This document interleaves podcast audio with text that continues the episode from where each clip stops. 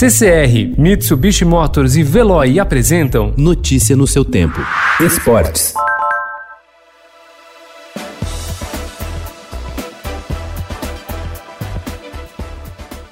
Em crise provocada pela paralisação do futebol por causa da pandemia do novo coronavírus, o Corinthians corta despesas e aguarda a chegada de quase 120 milhões de reais nos próximos dias, referentes à venda do meia Pedrinho para o Benfica de Portugal, para equilibrar as finanças. O clube reduziu o salário de funcionários e jogadores, além de ter encerrado contratos de modalidades que estão paradas, como o basquete, e teve a temporada finalizada ainda no início de maio.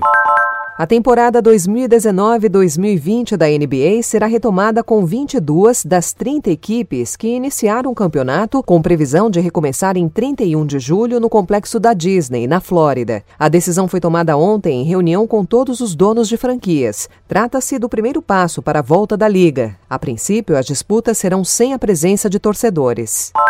Se depender do chefão da Fórmula 1 a contaminação de um piloto pelo novo coronavírus, não será motivo para cancelar corridas da temporada 2020. O norte-americano Chase Carey entende que, nesse caso, será função da equipe substituí-lo pelo reserva. Ele também quer mudar a determinação dos GPs serem realizados sem a presença de torcedores. Espera ter os fãs das arquibancadas em algumas corridas deste ano.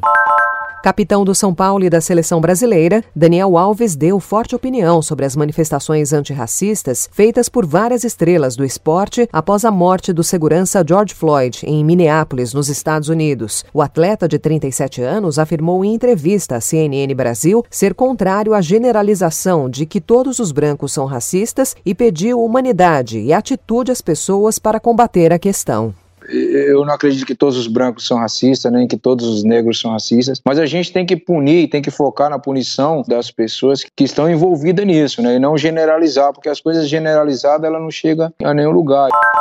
Os dados do atacante Neymar, do Paris Saint-Germain e da seleção brasileira foram usados para solicitar o auxílio emergencial de 600 reais pago a trabalhadores informais, autônomos, microempreendedores e desempregados durante a pandemia do novo coronavírus. O pedido enviado à Caixa Econômica Federal conta com o CPF, data de nascimento e nome da mãe do jogador no cadastro.